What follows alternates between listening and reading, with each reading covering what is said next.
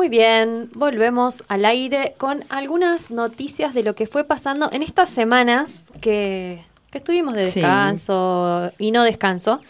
Em, ¿Qué tenemos? Vamos a empezar charlando sobre el proyecto que se, se viene lanzando. En realidad se lanzó ya hace un mes, pero se vienen haciendo lanzamientos provinciales de lo que es eh, el proyecto Desarrolladoras. ¿Qué es el proyecto Desarrolladoras? Es un proyecto que surge de la necesidad de la Secretaría de Deportes de la Nación de implementar un programa integral para el desarrollo deportivo argentino en el área de las provincias y en complementación con las federaciones. Qué bien. Para ello, y considerando también la necesidad de abordar las problemáticas de género, que muchas veces hemos charlado en este programa, se decide darle a esta iniciativa un formato especial y que se refiere a que todas las personas que lideren el programa tienen que ser mujeres. Eh.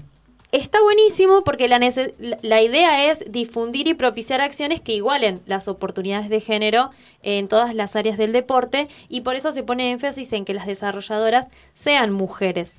Eh, es como una ley de cupo, ¿no? Claro. Eh, todavía necesitamos que los proyectos Que especifiquen estén orientados a nosotras, sí. que estén orientados a nosotras. El proyecto Desarrolladoras pertenece a la Dirección Nacional de Políticas de Género en el Deporte y se extiende a todo el país, encuadrado en la Red Federal de Género y Deporte.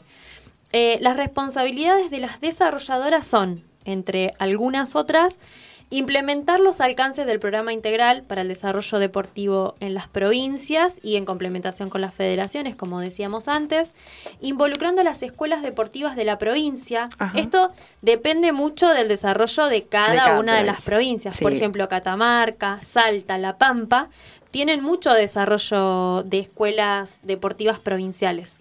Eh, de hecho, fueron las provincias que en estas semanas Ajá. estuvieron lanzando lo- este programa. Ah, claro.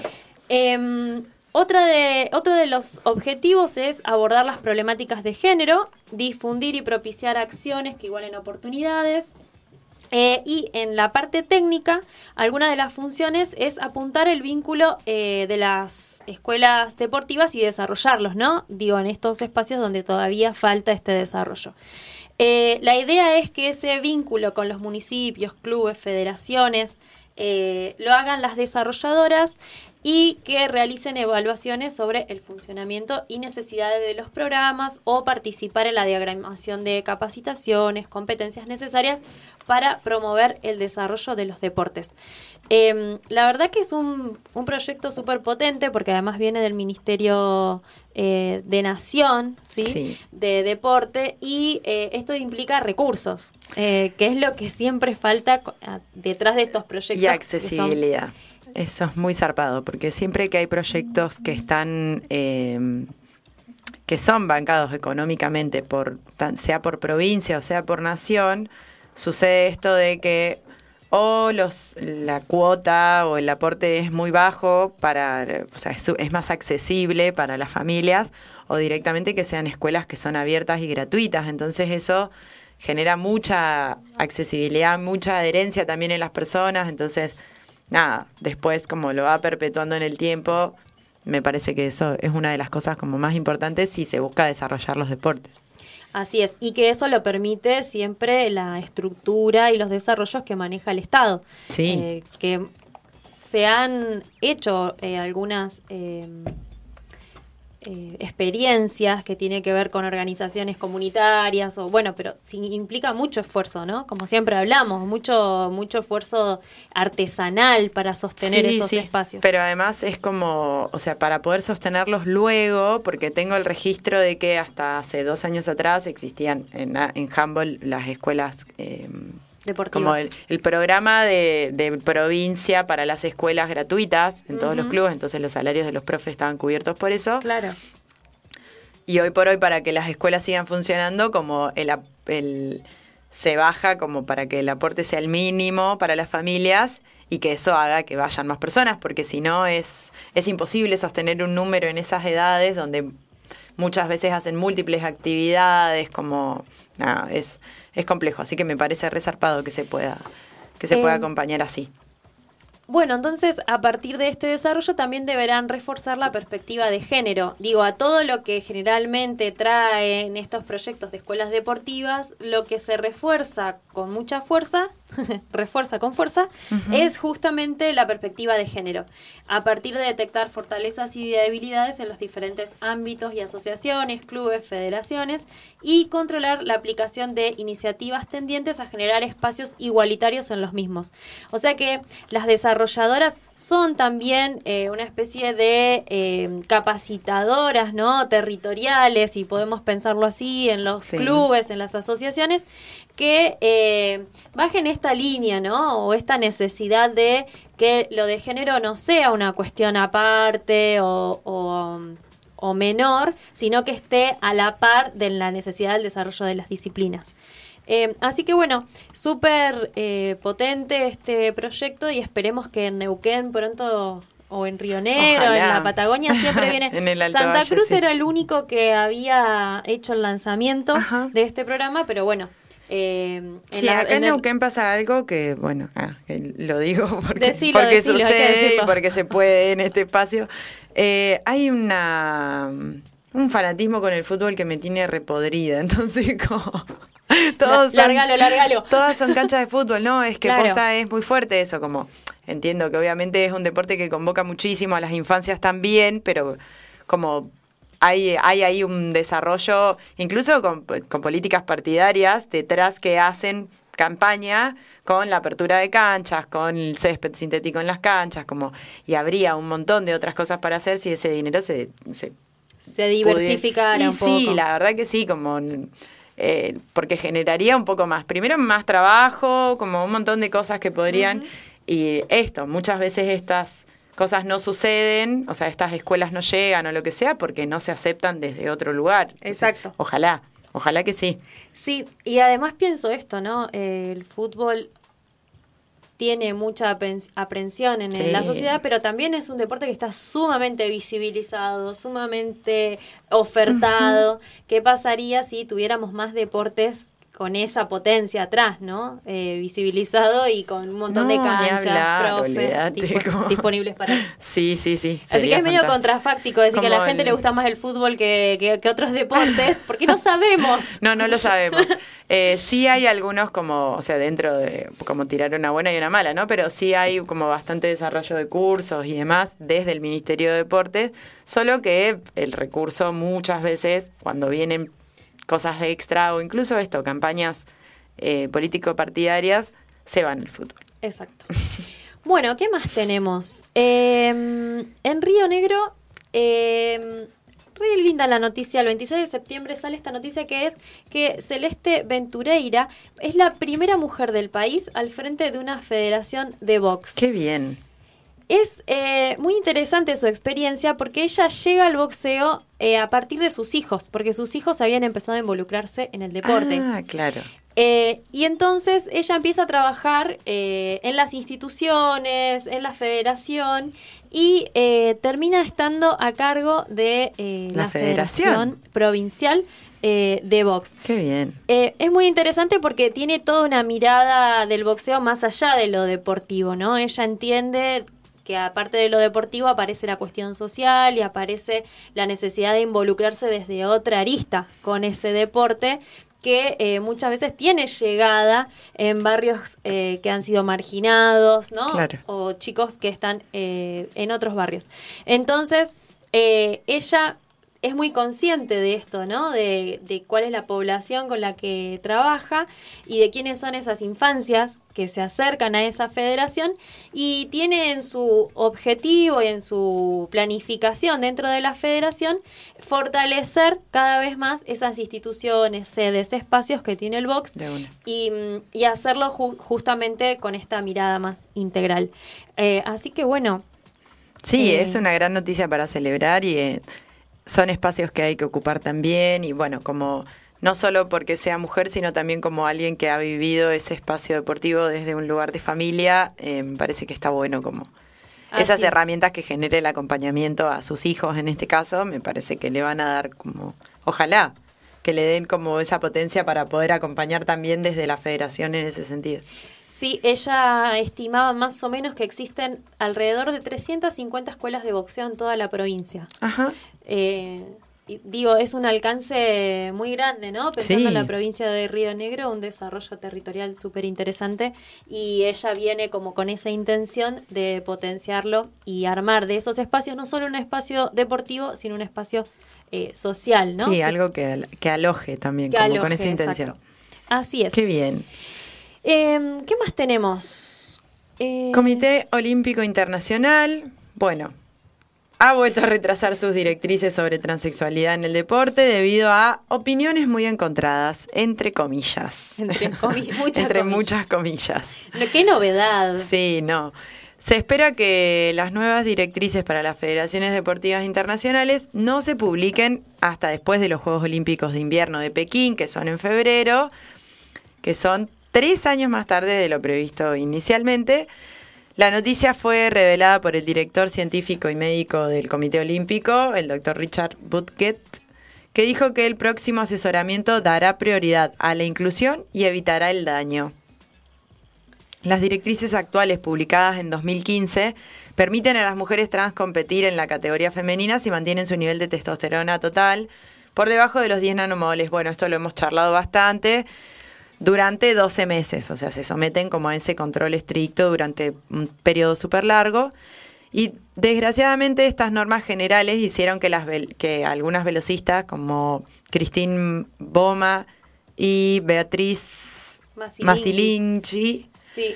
eh, ambas que son mujeres cisgénero, se vieran obligadas a abandonar las pruebas porque tenían muchos niveles naturales de testosterona. Es re interesante porque cuando hablamos de mujeres cisgénero, hablamos de mujeres que su identidad de género coincide con su eh, genitalidad. Sí, con el sexo asignado es decir, Claro, con el signo. Entonces, hay mujeres cisgéneros que quedan afuera de la competencia. Por una medidas supuestamente para las personas transgénero, para las mujeres transgénero. Claro, porque se entiende que eh, si tenés más de 10 eh, eh, nanomoles eh, por litro, no sos mujer.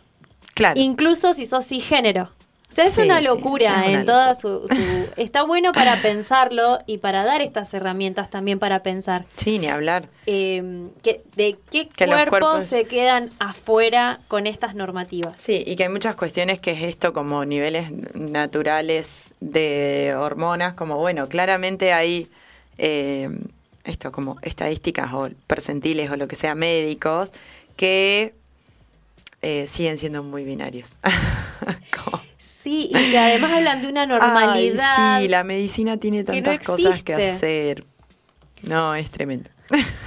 Les encanta medir y medir y medir. No, pero aparte posta que es un garrón porque... Mm, nada, porque, o sea, es esto, como terminan cayendo en sus propias contradicciones, ¿no? Cuando ponen cortes así tan, tan tajantes, nada, me parece que son cosas a revisar un montón.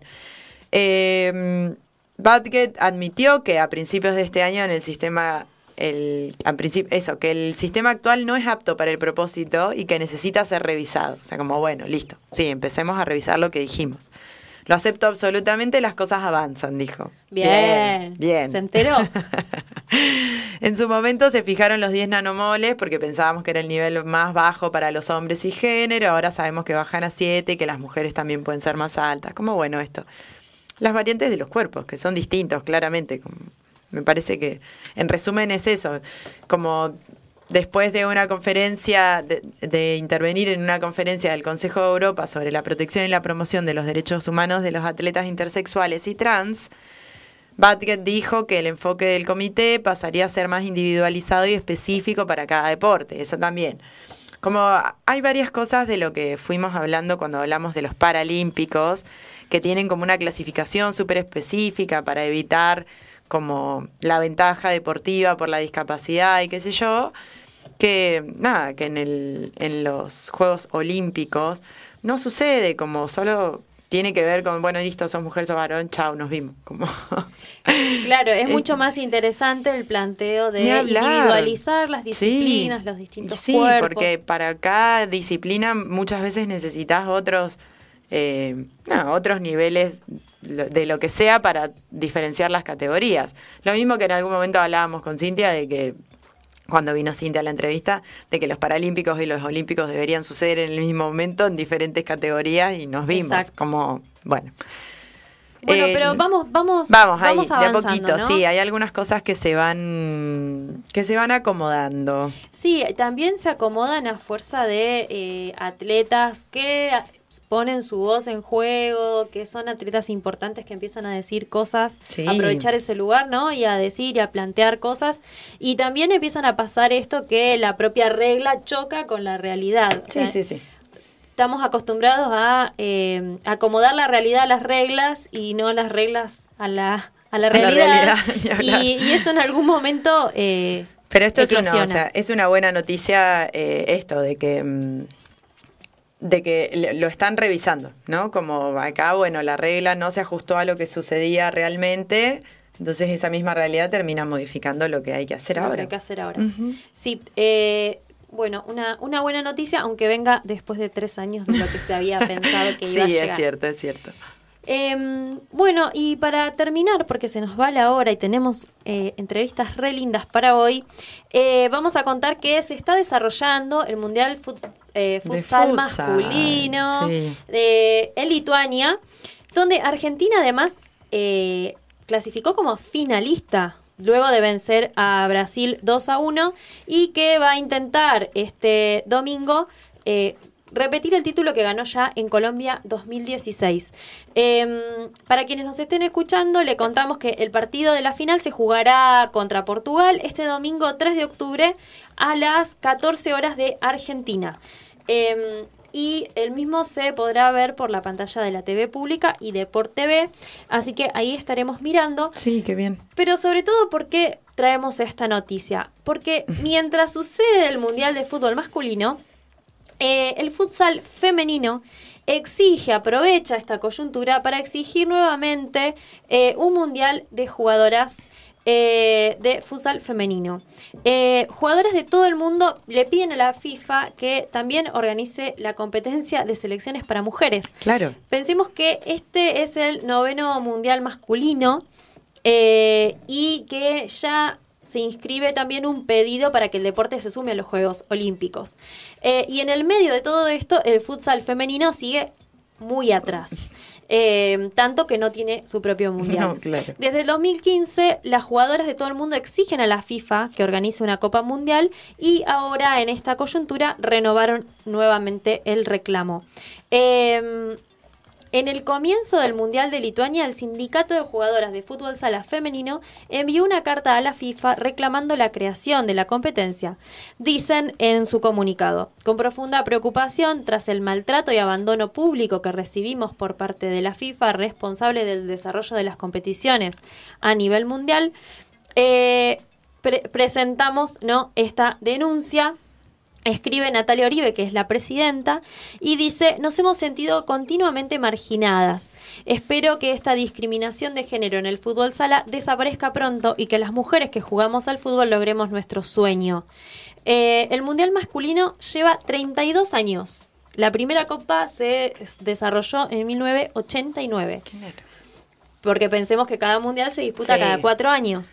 Em, y participan hoy 24 selecciones. Eh, en el 2015 se hizo el primer reclamo que se llamaba Women Play Futsal FIFA, eh, pero aún no ocurrió nada y la FIFA es experta en, no responder. En fingir demencia. En fingir demencia.